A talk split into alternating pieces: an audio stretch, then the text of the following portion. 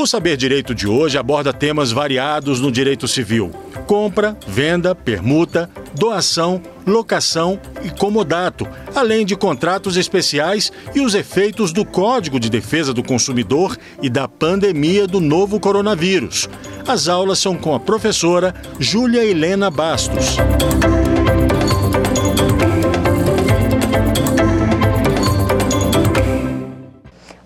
Voltamos aqui para a nossa terceira aula sobre contratos. Bom, para aqueles que não me conhecem, meu nome é Júlia Helena, sou advogada e professora, tanto em graduação e pós-graduação, e atuo no escritório que é especializado na área civil. Né? Então, trouxemos para vocês algo relacionados aos contratos. Se você não, está, não assistiu às outras aulas, é simples, nós viemos caminhando progressivamente. Começamos com alguns conceitos gerais, alguns elementos essenciais, formas de extinção de contratos e iniciamos os contratos em espécie. Pessoal, volto a dizer, o meu objetivo aqui não é que vocês decorem cada tipo de contrato, não é que vocês saibam todos os contratos, não é isso. O meu objetivo aqui é que vocês tenham pouco mais de intimidade com os contratos que estarão presentes no dia a dia de vocês como advogados. Certinho? Bom, contratos de compra e venda, vimos algo a respeito, certo? Contrato de compra e venda, tratamos. Contrato de permuta, também. Contratos onerosos. Hoje, o que vamos falar? Doação, locação e comodato. Isso significa dizer que nós vamos tratar do último ponto de um contrato oneroso e vamos introduzir os contratos gratuitos. Isso mesmo. Existem contratos onerosos e existem contratos gratuitos. O primeiro contrato que eu vou falar com vocês é o contrato de doação. Esse contrato, doação, ele é classificado como um contrato gratuito. E o que é doar alguma coisa para fins jurídicos? É exatamente isso que você pensou. Você dispõe de um patrimônio seu para alguém sem ter qualquer ganho financeiro, qualquer ganho patrimonial. Certinho? É dar é, ceder, fornecer a alguém. Você tira do seu patrimônio e passa por mera liberalidade a uma outra pessoa. Quis doar. Enfim, não importa o motivo da sua doação, mas você forneceu aquilo de um modo gratuito. Certo. Primeira característica de um contrato de doação é um contrato gratuito. Agora, classifico como um contrato unilateral ou um contrato plurilateral, bilateral, por exemplo. E aí? Eu estou dando algo, não recebo nada em troca. Que tipo de contrato é esse? Pensou bem? Pois é. Por mais que às vezes a gente, no senso comum, pense que doar é algo unilateral, o meu contrato de doação não é um contrato de doação, ele é um contrato bilateral. Exatamente. Contrato bilateral ou plurilateral. Motivo: o ordenamento jurídico brasileiro não permite que eu dê algo, que eu doe algo, sem que haja aceitação.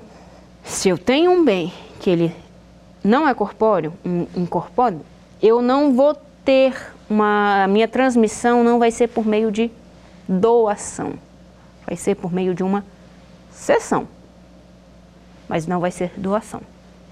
Entendeu? Outra particularidade, né, ou peculiaridade desse caso, é que eu não posso doar prestação de serviço. Mas e aí, gente? E os trabalho serviços para bônus não são doações, não estou doando meu tempo, mas eu não firmo um contrato de doação.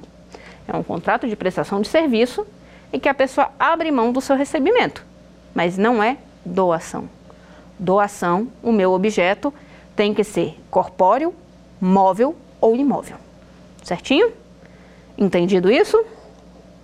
Bom, no que diz respeito à forma, os contratos seguem, seguem as prescrições legais, certo? Certo. Contrato de doação, ele é um contrato escrito. Volto a dizer, se a doação for feita e se concretizar naquele momento, às vezes não necessitará do contrato. Como eu vou saber quando vai necessitar ou não do contrato? Toda vez que eu tiver impacto no patrimônio, impacto no patrimônio, eu vou ter necessidade de ter um contrato. Como assim, professora? Vamos por exemplo, claro. Vamos pegar aí um relógio. Nós temos relógios de vários valores, não temos? Não estou falando de qualquer relógio, não. Eu falo de um relógio que custe aí de 3 mil a 5 mil reais. Aquele relógio. Pois é. Esse valor impacta no patrimônio? Vai depender. Se eu estou falando do patrimônio de um milionário, 3 mil a 5 mil reais, relativamente nada, certo? Nesse caso, não precisaria de um contrato. Mas e se esse relógio de 3 mil, que varia de 3 mil a 5 mil, vem de uma pessoa, um trabalhador, aposentado? É uma herança de família, um bem de família, foi conseguido com muito gasto. A pessoa não é rica, mas ela quer doar. Esse relógio vai impactar no patrimônio dela? Com certeza. Então aqui nós temos a questão da relatividade. Do mesmo modo que um milionário não precisa fazer um contrato de doação para doar um relógio de 3 mil reais, uma pessoa que não, não é milionária, para doar um, um relógio desse tipo, se impactar no seu patrimônio, precisará sim fazer um contrato de doação. E agora, vamos lá. Contrato de doação, obrigatoriedade vai ser relativa e vai ter a ver com impacto no patrimônio, certo? Certo vai ser a forma prescrita em lei é forma escrita. Tenho exceção? Claro que tenho exceção. Estamos falando da legislação brasileira, estamos falando de Brasil. Exceções são comuns. Então, qualquer exceção não impactou no meu patrimônio, foi feita a transmissão do bem agora de modo imediato, não impactou, não necessito fazer o contrato de doação. Ponto. Impactou, preciso do contrato de doação. Ok. Contrato de doação forneço algo a outra pessoa e não tenho ganho financeiro disso, certo? Mas e aí? Vale impor algum encargo, alguma regra para poder fazer essa doação, para que essa doação se concretize? Existem diferentes tipos de doação? Existe. Quando eu falo de doação, eu tenho a doação pura, eu tenho a doação gravada e eu tenho a doação condicional. Vamos lá? Pura, gravada, condicional. Qual que é a primeira? Bom, a primeira, o doador, ele não estipula encargo, simplesmente doei. Pronto, tá aqui, o bem é seu, por meio de contrato, certinho? Doação pura. Doação gravada. Bom, o donatário ele vai ter direito àquela doação, mas para isso ele tem que cumprir alguma obrigação prevista no contrato. Pega lá, professora. Doação, não recebo nada em troca financeiramente. Mas isso pode? Pode, legalmente permitido. Por quê? O que eu vou pedir, a obrigação, não tem nada a ver com patrimônio. Não, não é isso. É, não, tenho, não diz respeito a isso. São apenas alguns encargos. Mas uma espécie de condicionante? Não. Por quê? Porque eu tenho também a doação condicional. E o que é doação condicional? É aquela que a eficácia está ligada a um evento futuro, a algo que ainda não aconteceu. Confundi um pouco? Vamos clarificar aqui. Gravada, você tem alguns encargos não financeiros para serem cumpridos. Condicional, condição futura. Exemplo: pessoa A engravidou da pessoa B. A pessoa A possui, a pessoa B possui algum patrimônio, mas eu não quero dar para A antes do filho nascer. Então eu vou fazer uma doação para A quando o meu filho nascer. Condicionei, não condicionei? Algo futuro, não é? Eu condicionei algo futuro? Isso a gente tem uma doação condicionada. Por quê? Se acontecer qualquer coisa e a criança não nascer, A vai receber o imóvel? Não, não vai. A doação vai voltar para o doador. Isso é uma doação que a gente chama de doação condicional. Doação pode ser ilimitada, gente? E aí? Os bens são meus, eu faço o que eu quiser. E aí, e aí? E agora? Uma pessoa te procura e pergunta disso: quero dispor de todos os meus bens, quero doar todos os meus bens. Como você se sairia? Bom, o doador, ele não pode doar todo o seu patrimônio. Ah, mas é meu. Mas não posso. A minha legislação, a nossa legislação, não permite isso. Então, não posso doar tudo. Por quê? Por que isso? Isso visa é, resguardar o direito do doador. Direito de arrependimento, todas essas questões. Então, ele não pode, um doador não pode dispor de todos os seus bens. Primeira limitação. Segunda limitação, tenho herdeiros. E aí, quanto que eu posso doar? Você vai respeitar o percentual que você pode dispor em testamento. Traduzindo, você só pode doar a parte que você pode dispor em testamento. Não posso ultrapassar isso. Por quê? Porque aí a gente pode anular a doação. O motivo dessa regra aqui é resguardar o direito do herdeiro, que é um terceiro alheio à vontade. Certinho? Gente, doação ocorre de forma definitiva. Se for respeitado esses dois requisitos, a doação será definitiva. Eu consigo rever é, doação, anular alguma doação, se eu demonstrei esses dois vícios. Não tenho, definitivo. Não posso me arrepender. Doei. Ponto, acabou-se. Fim de história. Essas são as principais considerações que nós temos sobre o contrato de doação. Vamos recapitular um pouco? Vamos lá. Doação. Contrato gratuito. Contrato plurilateral. Por quê? Preciso da aceitação. Quem dá a aceitação no caso do, de quem está ainda para nascer? Uma doação feita quando a pessoa nascer? Vai ser o responsável pelo nascituro. A aceitação é feita pelo responsável, mas ainda assim eu tenho a aceitação. Passei a aceitação. Contrato plurina, pluri, plurilateral. Posso atribuir algum encargo, posso condicionar aquela doação, eu posso estabelecer algum requisito, condicionar não, algum requisito para que você receba a doação? Posso. Daí vem nossos três principais tipos de doação. Doação pura, não coloco nenhum encargo. Doação gravada, você vai ter que cumprir algo para poder ter direito àquela doação. E doação condicional, ela está condicionada, como o nome leva a crer, a um evento futuro. Entendido? Até aí, tranquilo? Essa é a nossa primeiro, nosso primeiro contrato gratuito que vamos falar, contrato de doação. E agora, qual que é o próximo contrato? Nosso próximo contrato é o contrato de locação. Bom, o contrato de locação, ele é um contrato oneroso, certo?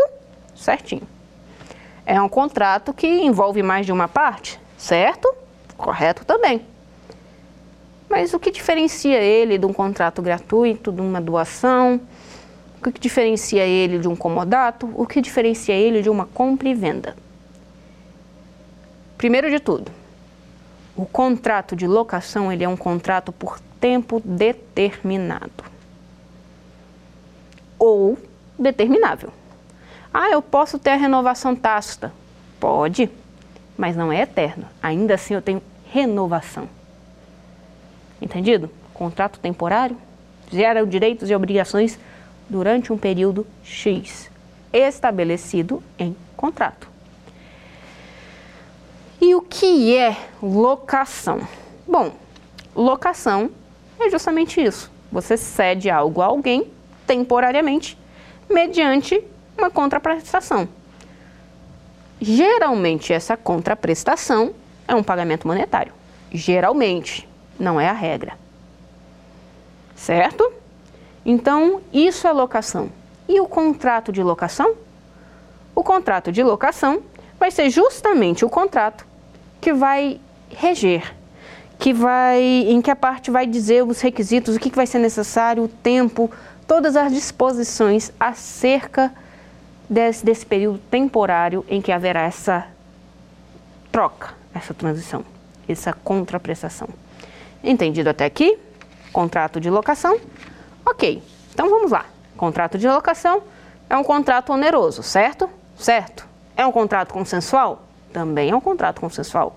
Eu não posso impor a alguém que ele alugue algo. Não posso. Tem que ser algo tratado entre as partes, algo acordado entre as partes. Diferença dos outros contratos.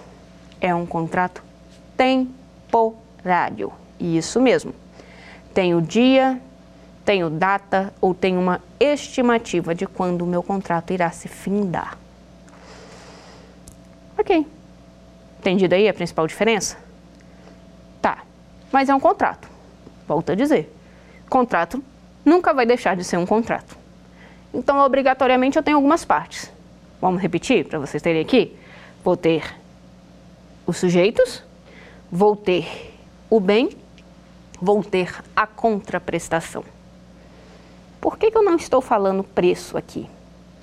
Porque o contrato de locação geralmente envolve valor financeiro, geralmente envolve valor financeiro. Mas às vezes, às vezes, o pagamento será de, da, feito de uma outra forma. Por isso que eu tenho que ter forma de pagamento, não preço. Certinho? E quem são as minhas partes aqui? Bom, aqui eu tenho o locador e o locatário. Locador, o dono do bem que fornece temporariamente. Também é chamado de senhorio, ou então, no caso de arrendamento, arrendador. Deixa um parêntese aqui que eu vou falar do arrendamento mais para frente, tá certo? Vou explicar. A parte que recebe, quem vai usufruir do bem daquele período determinado, é o locatário, inquilino, arrendante.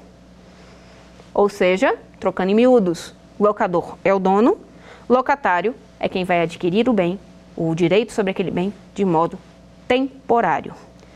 Certinho? Certinho? E agora? Locação, contratos de locação. Tá. O que que eu posso alugar e o que vai reger, né? Vai legislar, vai me dizer as regras dessa dessa locação. Bom, se tratando de imóvel, que é o mais comum. Hoje em dia nós temos muito locação de imóveis e temos também locação de imóveis, as mais conhecidas. Locação de residências, locações de sala, é, locações de arrendamento de terras ou ainda locação de veículo. É uma possibilidade. Mas vamos tratar aqui para ficar um pouquinho mais fácil você entender das locações de imóveis. Vamos lá? Certo. Os meus contratos vão variar primeiro de acordo com a espécie do meu imóvel, o tipo do meu imóvel. O que, que eu estou querendo dizer? Eu estou querendo dizer que eu tenho locação de imóvel urbano, locação de imóvel urbano em condomínio e locação de imóvel rural. Percebeu? Possuem características semelhantes, mas o regramento vai ser diferente a forma de fornecimento vai ser diferente, a contraprestação será diferente, as responsabilidades serão diferentes de um para o outro. Inclusive a legislação que vai seguir como regra, que vai ditar as regras, os parâmetros para isso. Primeiro, imóvel urbano. O que, que são imóveis urbanos? Aqueles localizados nas cidades. Tipos de imóvel urbano que eu tenho, que eu posso fazer alocação, residencial, comercial ou misto, admitido por alguns. Percebeu? Imóvel urbano, residencial, comercial ou misto. Tá. Qual é o meu regramento? De onde eu tiro as partes que eu vou ter que pesquisar, onde eu vou ter que estudar para instruir meu cliente?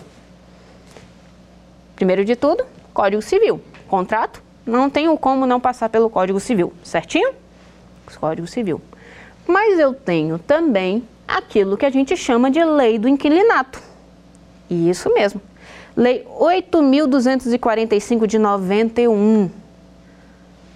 Veja, aqui o meu contrato, ele começa a ter outras fontes de regramento. A principal, Código Civil. Por quê? É o Código Civil que vai versar sobre capacidade, sobre os elementos essenciais, sobre as regras básicas de um contrato. Mas as especificações de um contrato de locação urbano eu encontro na lei de inquilinato. É ela que vai dizer de quem são as responsabilidades, pagamento de imposto, pagamento de taxa, qual que é a regra. Ah, posso estabelecer algo diferente da regra? Posso. Contrato é convenção entre as partes. Eu tenho essa permissibilidade. Mas tem que ser feito algo de comum acordo. Porque, se for algo imposto, pode ser sofrer a intervenção do Estado e ser reformado juridicamente falando, num tribunal, por exemplo.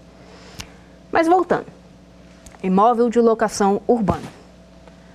Imóveis tido em cidades. Alugo para dois fins ou a soma desses dois. Quais são? Residencial, comercial ou misto. Pessoal, legislação é clara se eu alugo um imóvel com a finalidade de ser residencial, ele terá que obrigatoriamente, o locatário terá que utilizar aquele imóvel como meio residencial. Não vou poder desenvolver ali atividades comerciais. Certinho? Certinho. Ok. E o imóvel comercial? Como é que funciona a locação de um imóvel urbano comercial? Bom, da mesma forma como acontece nos imóveis residenciais, o imóvel comercial ele possui uma destinação pré-determinada. Também aplico a ele a legislação do a lei do inquilinato. Só que, da mesma maneira que o imóvel residencial, eu não posso destinar o meu imóvel comercial para residência. Parece uma coisa meio lógica, e é de fato. Só que isso gera muito problema. Por quê?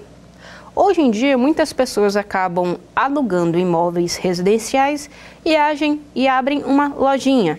Isso é certo? Não, não é certo. Por quê? Quando um imóvel ele é classificado como residencial e comercial, ele leva em consideração muito mais do que apenas a destinação. Ele leva. É, existem locais em que a região afeta, em que não me permitem ter comércio e residência juntos. E tudo isso, todas essas questões, impactam no tipo de contrato de locação. Agora, eu posso também fazer uma locação mista. O que, que é isso? Alguns doutrinadores, né, com o passar do tempo, com a evolução do direito, chegou à conclusão de que existem imóveis que eu posso alugar com os dois fins. Ponto. Obviamente, questão de imóvel comercial, tenho que respeitar a legislação referente a isso. Imóvel residencial também. Temos regras e isso deve ser respeitado.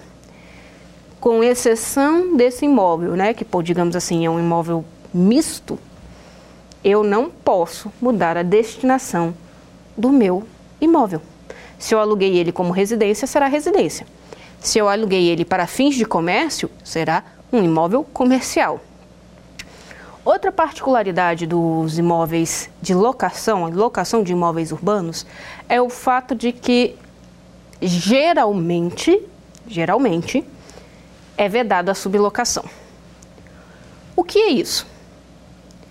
Eu alugo, não sou o dono, e alugo aquilo que eu aluguei para outro. Isso é vedado. Em regra, é vedado. Pode ser aceito por alguns locais? Pode. Mas, via de regra, não pode acontecer isso. Por quê? Justamente por conta da qualificação das partes. Quem alugou, quem figura como locatário, ele não pode ser o locador. Ele não é o dono. Então, ele não pode ceder a outro. A não ser também que haja anuência. Geralmente essas questões de anuência, é, de sublocação, ou às vezes como algumas pessoas chamam na parte comercial de passar o ponto, Geralmente isso acontece muito mais nos imóveis comerciais. Acontece nos imóveis residenciais? Sim, acontece. É o certo? Não, não é. Mas acontece. Acontece das pessoas, às vezes, como dizem, emprestar o nome para uma locação. Isso também é vedado. Geralmente, no corpo do contrato, informa que é vedado. E às vezes as pessoas não se ligam que aquele contrato, apesar de não morar, eu ter emprestado meu nome, ele gera obrigações pessoais, obrigações que vão ser aplicadas àquela pessoa. Isso significa dizer que, se você optar em emprestar seu nome para alguém alugar algo, né? Bom, é um grande risco. Por quê? Em caso de inadimplemento ou qualquer outro problema, você será o responsável por quê? Porque você fez sem a anuência. Entendido? Ficou clara essa questão? Ótimo. Isso diz respeito aos imóveis de locação urbanos.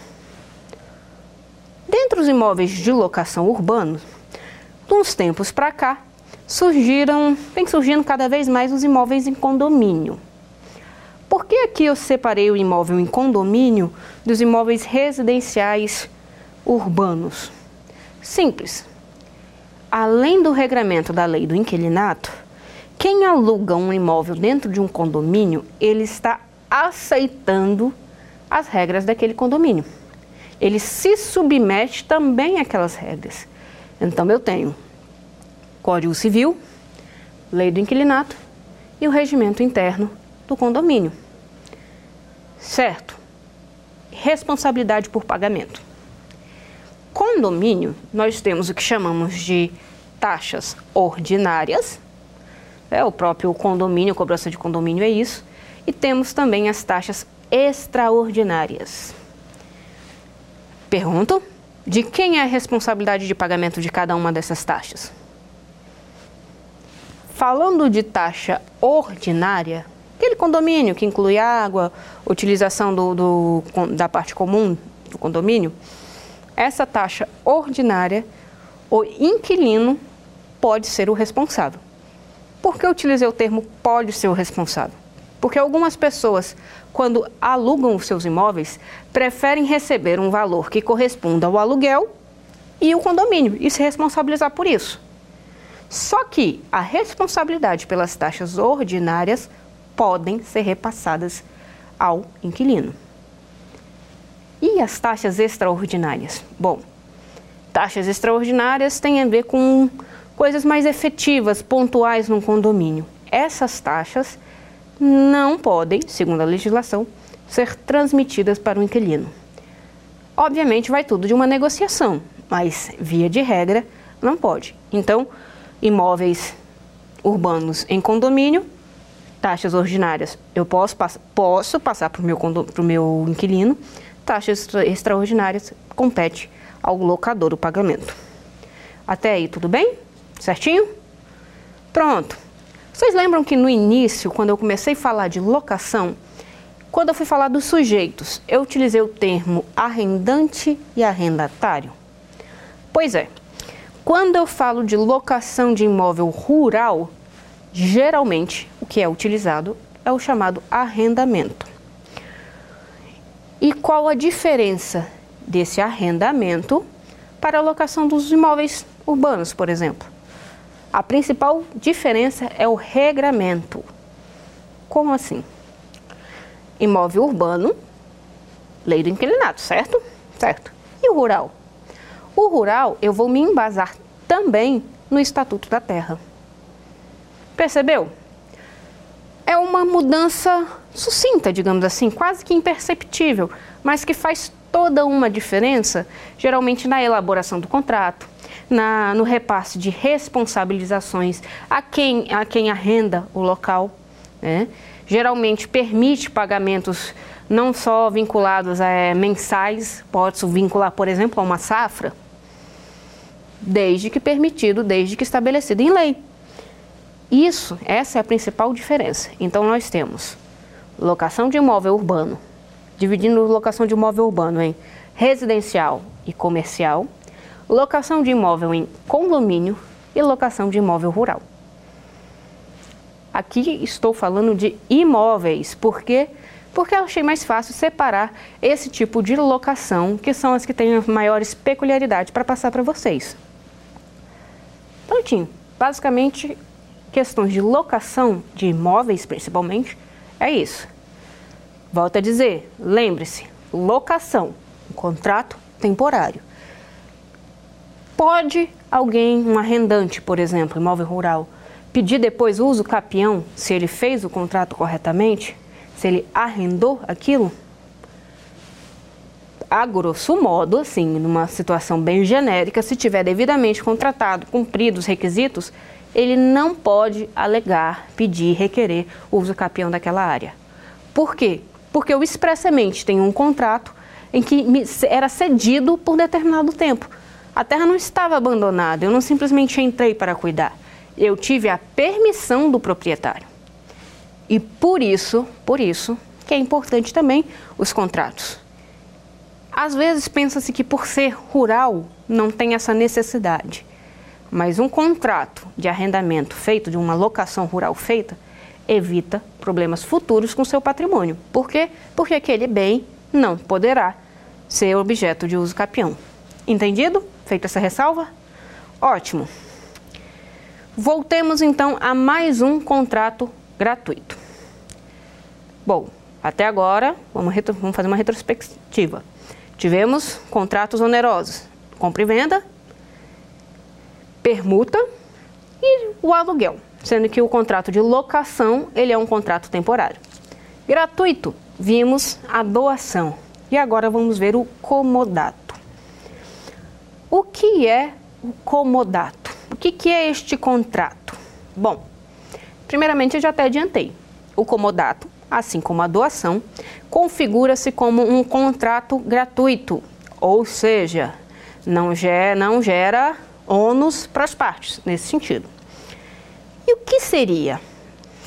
Quando eu falo em comodato, eu estou falando numa modalidade de empréstimo. Isso mesmo.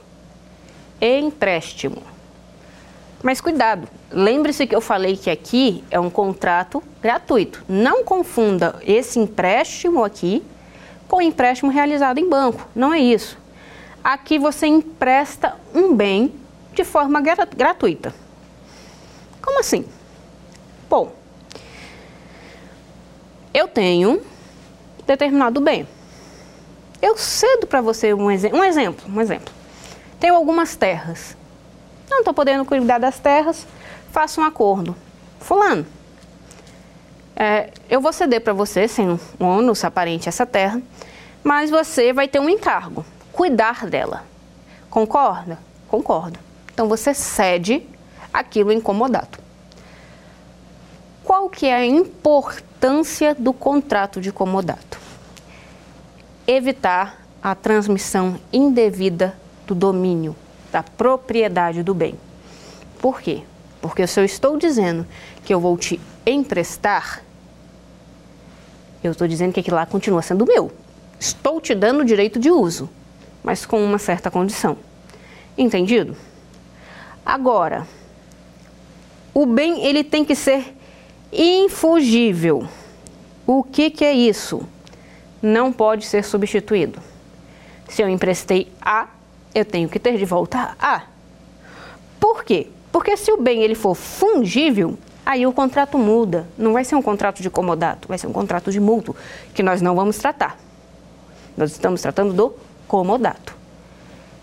Emprestei, seja para qual fim for, de modo gratuito. Falo de contrato de comodato. E aí, vamos lá. Assim como o contrato de aluguel, o contrato de comodato, por ser um empréstimo, ele é um contrato temporário.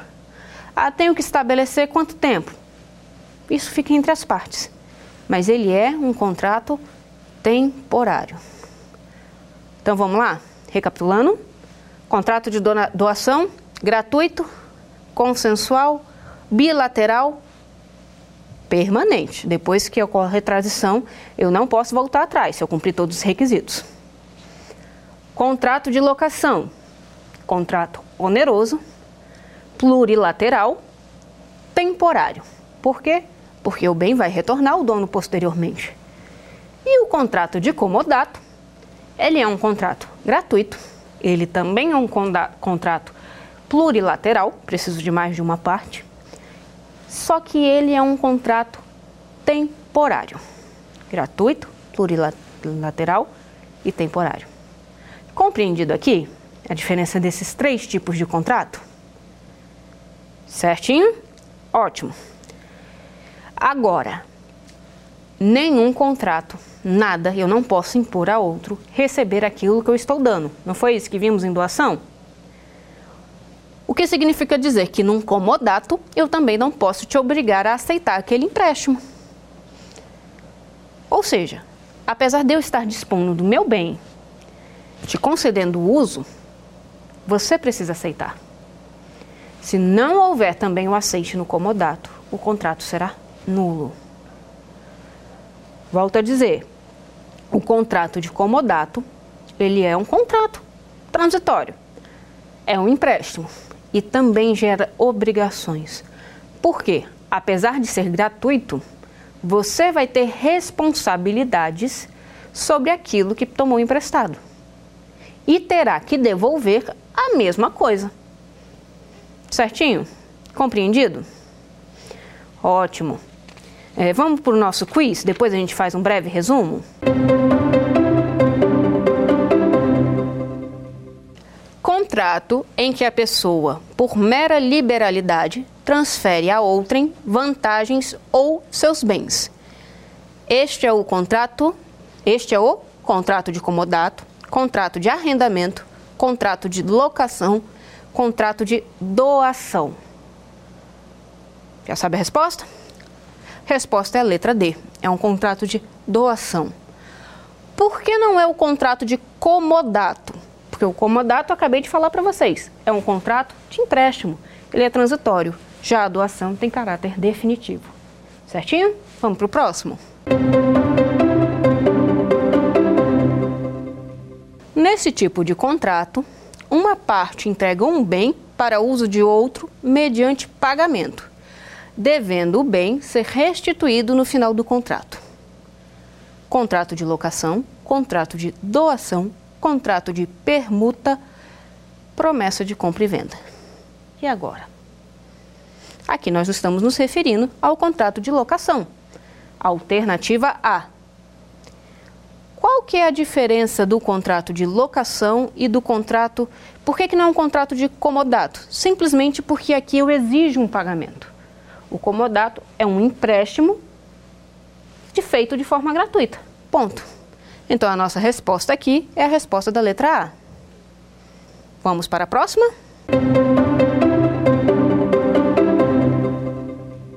O contrato estabelecido para firmar termo de empréstimo gratuito para produtos não fungíveis. É o contrato mútuo, contrato de doação, contrato de permuta ou contrato de comodato. Essa aqui está bem fácil. Letra D, contrato de comodato. Por quê? Primeiro, aqui o meu bem é não fungível. Segundo, estou falando de um empréstimo gratuito.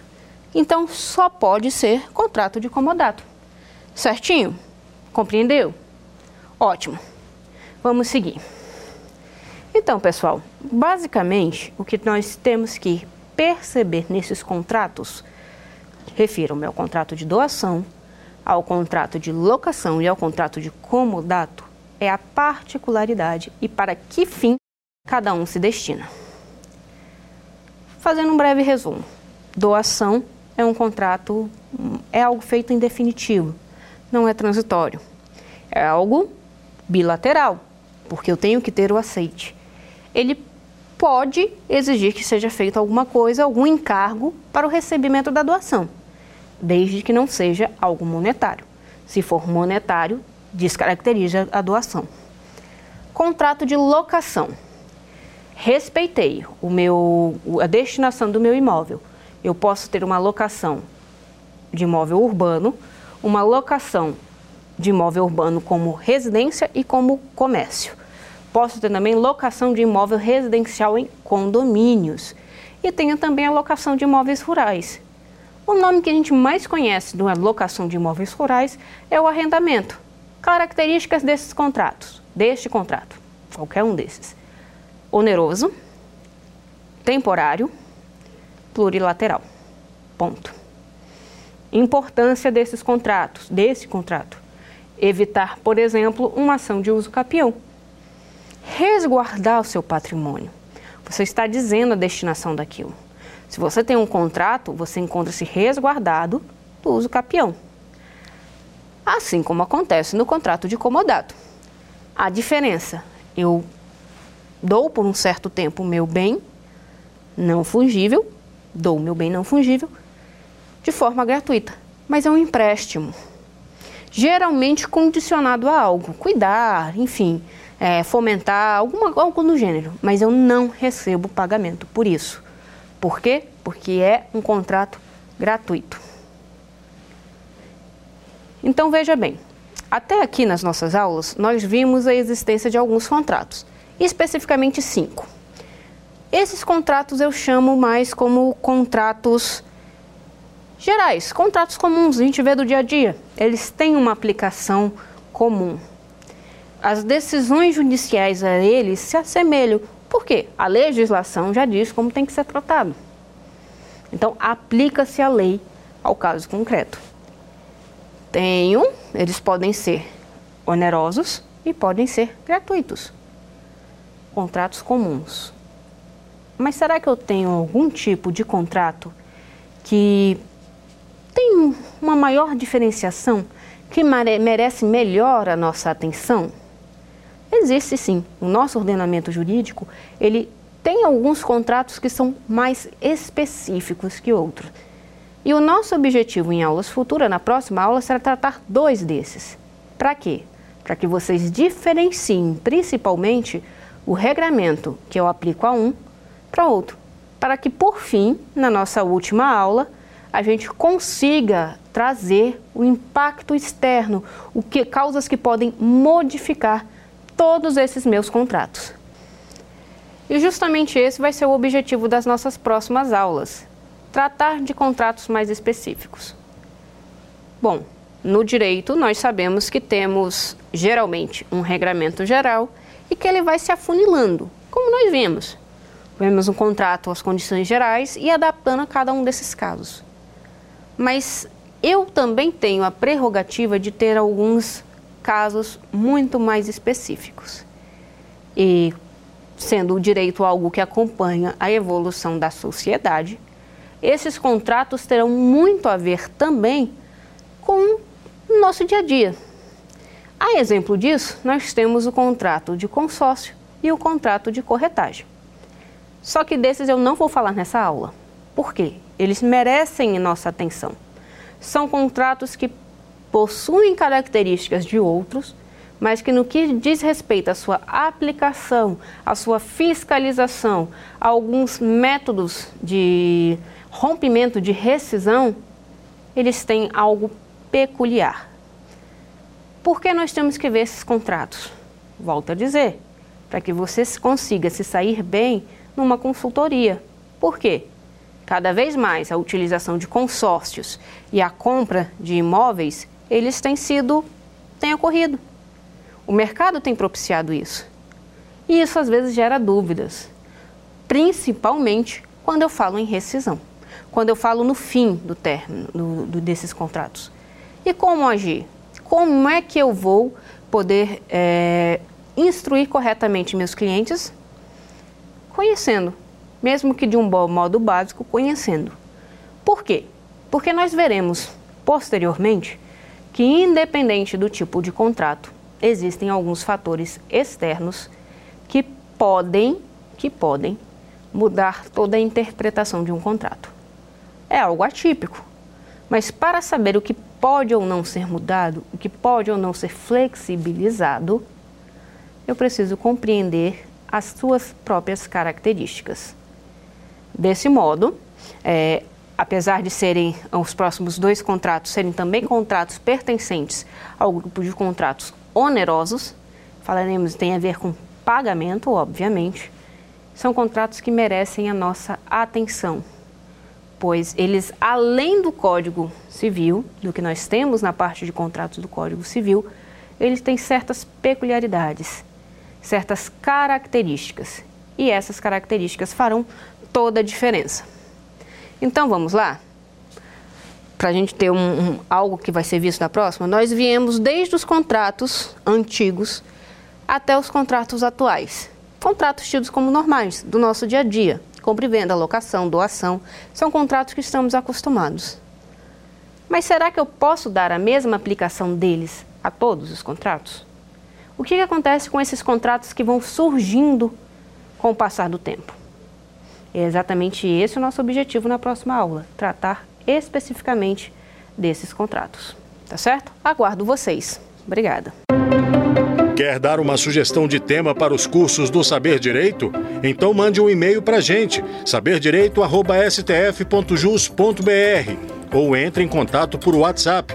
O número é esse que aparece na tela. Você também pode acompanhar as aulas pela internet. Acesse tvjustiça.jus.br ou nosso canal no YouTube, TV Justiça Oficial.